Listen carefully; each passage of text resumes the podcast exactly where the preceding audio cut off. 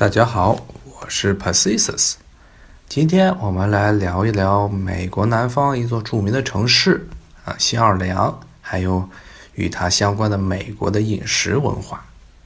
那么谈到美国的这些大城市，大家可能首先想到的都是像纽约呀、洛杉矶呀，包括最近很火的西雅图这些地方。呃，对于美国来说呢，其实美国跟中国一样。并不是说一个铁桶一块儿，说哪儿的文化都是一模一样的。像美国东岸和西岸各个城市之间的文化就很不一样。那么特别呢是美国东南部的这个地区，也就是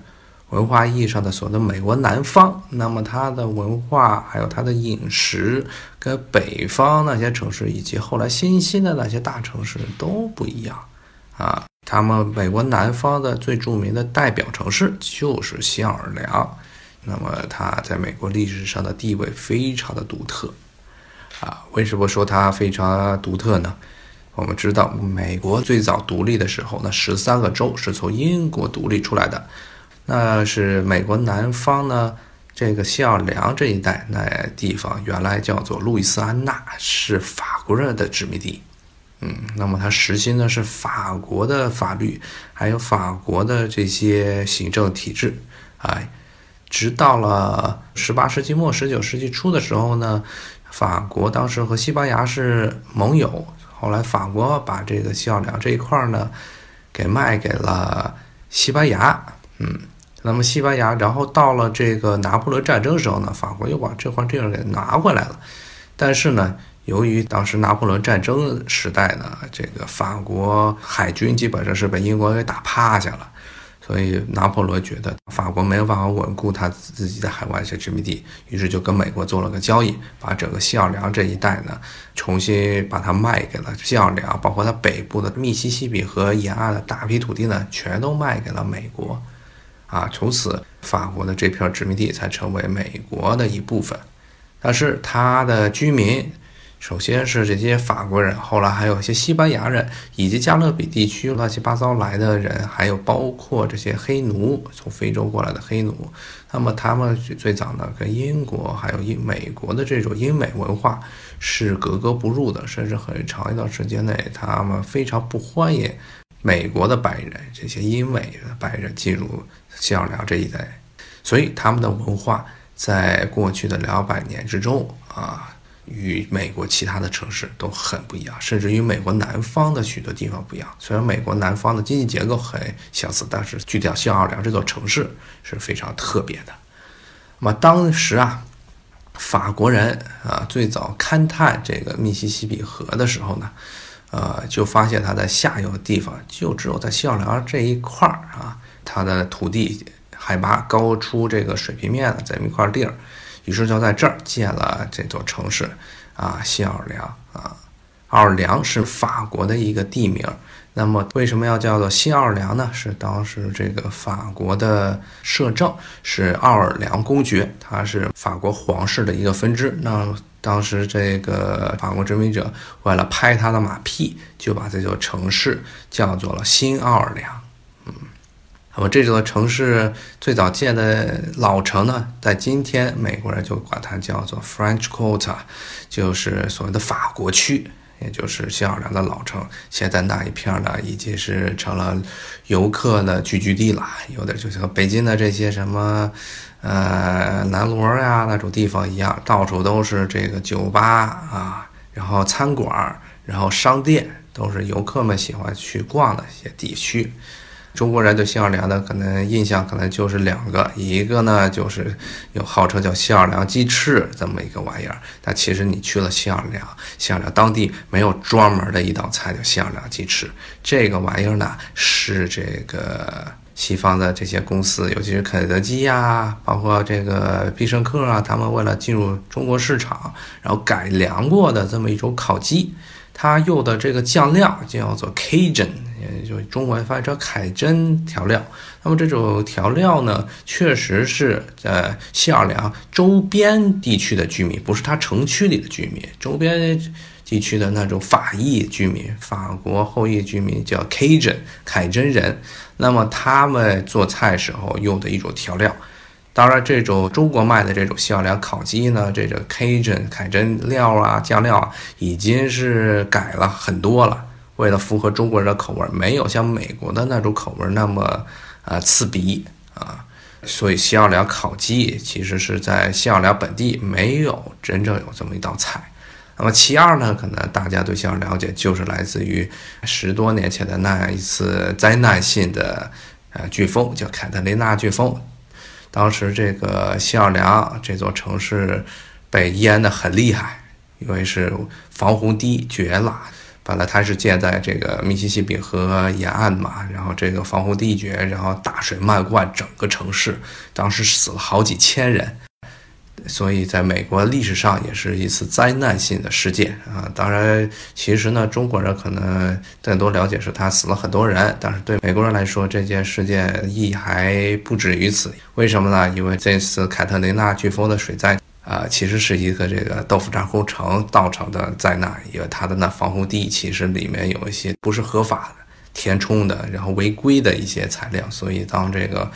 呃河水涨的时候，哇，这个。坝就坏了，坏了之后就把整个校了结了。哎，就只有这个当年法国人看中的那片老城区啊，那叫法国区那一片没有被淹啊，所以法国人在这个当年这个勘探这市区的时候，尤其是市政规划的时候，还是有很多先见之明的啊。法国人留给这个孝良的呃遗产呢，不光是这个法国区啦。包括呢，它最著名的就是它的饮食文化，嗯，也是今天我们其实要讨论的一个主题。那么西奥良的东西呢，其实不是西奥良的主要的饮食文化，啊，当然跟我们刚才说了，跟其实跟西奥良烤鸡没有什么关系。那么具体来说，其实是分为两类，嗯，一个就是我，一个就是市区里的啊。就像法国区里那些原来的城市精英们吃的食物，那就叫做 Creole，Creole food 就是克里奥人的食物啊。克 Creole 这个什么叫做 Creole 呢？克里奥人呢，其实就指的是这些很多欧洲的殖民地，欧洲在美洲啊、非洲的殖民地。当地的一些土生的啊，一般都是有带有混血成分的这些殖民地的居民，一般都是白人、黑人，包括印第安人混出来的这些呃城市居民。那么他们这些人自称叫做克里奥人 （Creole）。那么他的像这个，直到今天，这个在法国，在这个西奥良这一带，还有很多以法语为母语的克里奥人存在啊。那么他们是最早西奥良的居民。那么他们吃的食物呢，呃，相对于法餐和美餐来说都不太一样啊。他们，呃，他们的最早的这个饮食的来源灵感来自于法国，但是结合了很多他们本地像了本地的这些食料，啊，像那具体到什么样的菜叫可以称之为 Creole 的食物呢？啊，这就又联系到了我们中国人很熟悉的一种啊食材。啊，那就小龙虾啊，小龙虾这个东西呢，其实是，尤其是现在餐馆中卖的这些小龙虾，它的这种品种的原产地其实就是在西奥良附近啊，因为西奥良所在的这个州叫做路易斯安那州，其实路易斯安那州是最早开始吃小龙虾的，后来呢，日本人看见这小龙虾挺盛产的，就从美国引进了，然后中国又从日本。还从这个中国台湾那边引进了这种小龙虾的种，然后现在呢成了这个，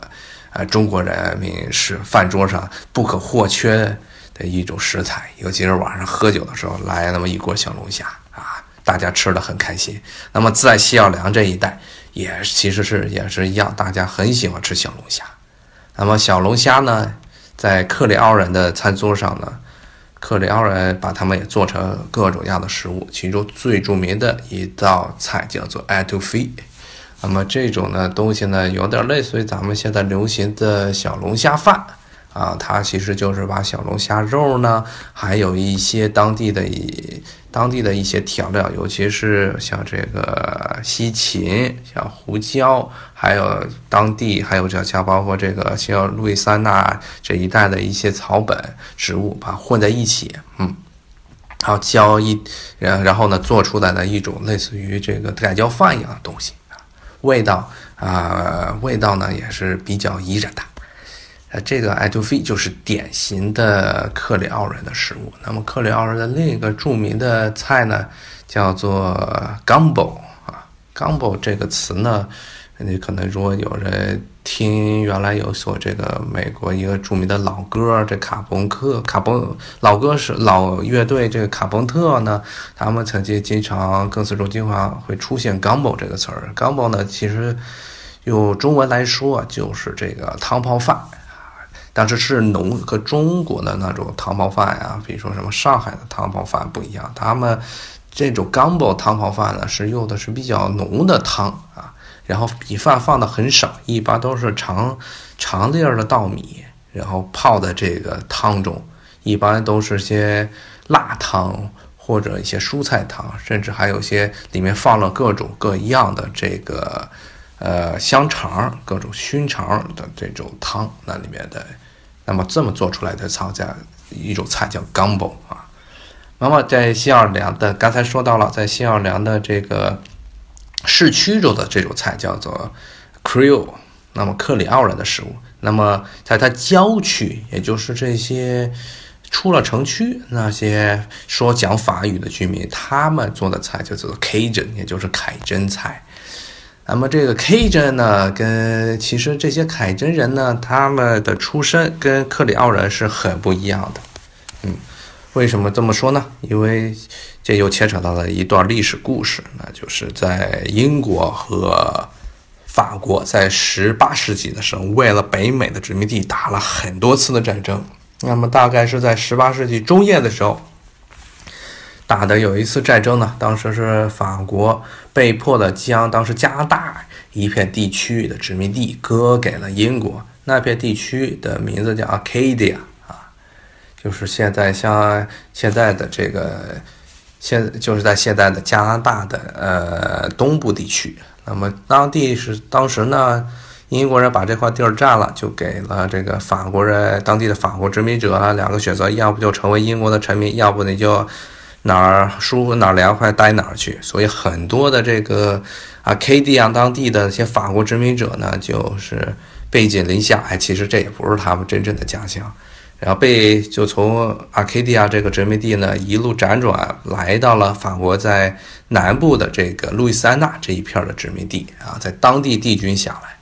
那么这些人呢，就叫做凯真人，或者是。凯真人，他们一般呢是住在这个新奥尔良周边的这些沼泽地区。嗯，如果大家去新奥尔良转，会发现这个周边全部都是沼泽地啊，而且是深不见底的那种沼泽，里面还爬满着鳄鱼。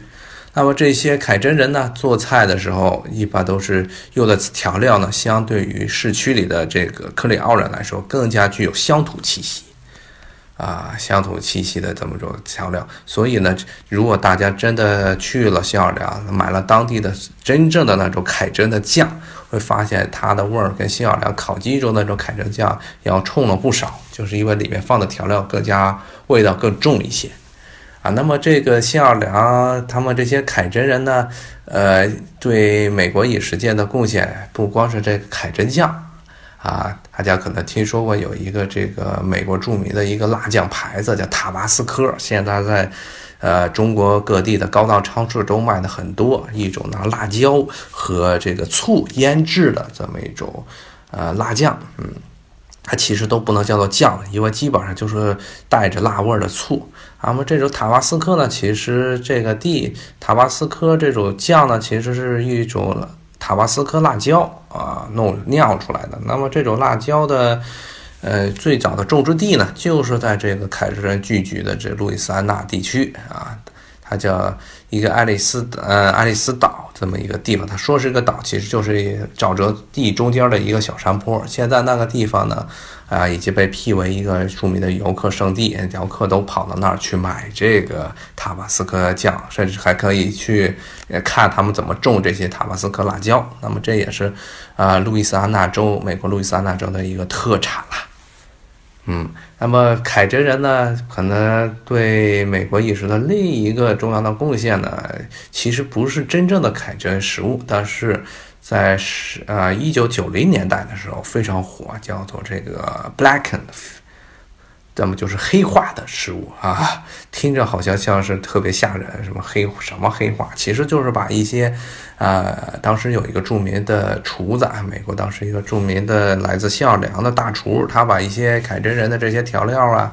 啊，的加的混在一起，然后呢，用他来的烤制各种的鸡肉啊，呃，鱼肉啊，这些各种，还包括一些蔬菜。那么烤出来的效果呢，就这个肉表面是黑的，但吃起来挺有味儿啊，不是糊味儿，也不是这个炭烤的味儿，啊，当时就是黑化肉啊，blacken 这个其实是十九，实其实是这个当代的一种美国的新奥良菜，但是呢，它除了自称自己的这些灵感，包括它里面的调料确实都是来自于凯真人的日常饮食，所以呢，一般也把它和凯真人，包括和西奥良以及路易斯安那州混在一起。来说，啊，那么美国，我们我在美国生活这么多年呢，一直觉得美国这地方是一个纯粹的美国菜，真的是就那么几道，吃多了真的会吃吐了啊！饮食沙漠，他们的食物非常的单调，除了汉堡包啊、炸鸡呀，然后披萨饼啊就没了，而且喜欢吃高油、高盐、高糖的食物。那么，唯一我觉得在美国地区啊比较特有特色的那么一个呃菜系呢，就是这个新奥尔良和路易斯安那菜啊。当然，这地方要特别强调一下，路易斯安那实际上是分为两个文化区。虽然新奥尔良是属于原来法国还有西班牙的殖民地，它周边那些地区也是属于，包括凯真人住的这一片也是。但是如果你连着密西西比河逆流而上，到了它的那，到了这个密西西比河在这个路易斯安那州的上游地区那一带，其实是后来的英美白人啊居住的地区，就菜肴呢，包括宗教信仰呢，也是以。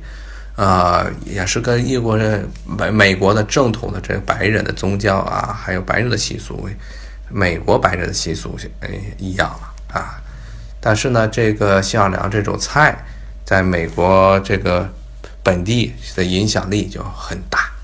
啊。你本身你可以在美国各个城市都会看见新奥良菜，那么它。虽然这个可能大家觉得它不算是一种特别高档的食物啊，尤其是跟法国菜比起来，但是呢，比这个所谓的这些汉堡包啊、披萨饼啊，包括这 barbecue 这些烤肉，还是要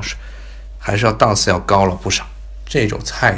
在美国，嗯，我觉得是应该，如果大家去美国，尤其是跟美国人聊起天来的时候。你如果说你吃过 gumbo，如果说你吃过像 etouffee，如果你吃过 Cajun 的 food 的话，那么美国人可能会觉得会觉得对你另眼相待啊，觉得啊，这真的是对眼美国至少是有些研究。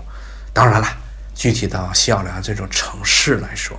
如果你跟他大家说你去过西奥尔良，那么。尤其是在那些比较思想保守的地区的人，你跟他讨论，他可能会对你有一些意见，因为那个城市啊有一个绰号叫做 “Big Easy”，就是所谓大轻松城、轻松城啊。像这个纽约叫做苹果城 （Big Apple），那地方新奥尔良呢叫做 “Big Easy”，就说在这地方什么都好办。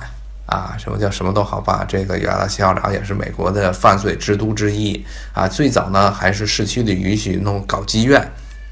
当然后来不准搞妓院了，没有活到去，现在都没了。以前呢，是他们美国海军水兵们最喜欢逛的那些窑子，全在新奥尔良。嗯，然后到现在呢，是美国人最喜欢去那儿喝酒的地方。好，今天我们就到这里，谢谢大家，咱们下回再见，拜拜。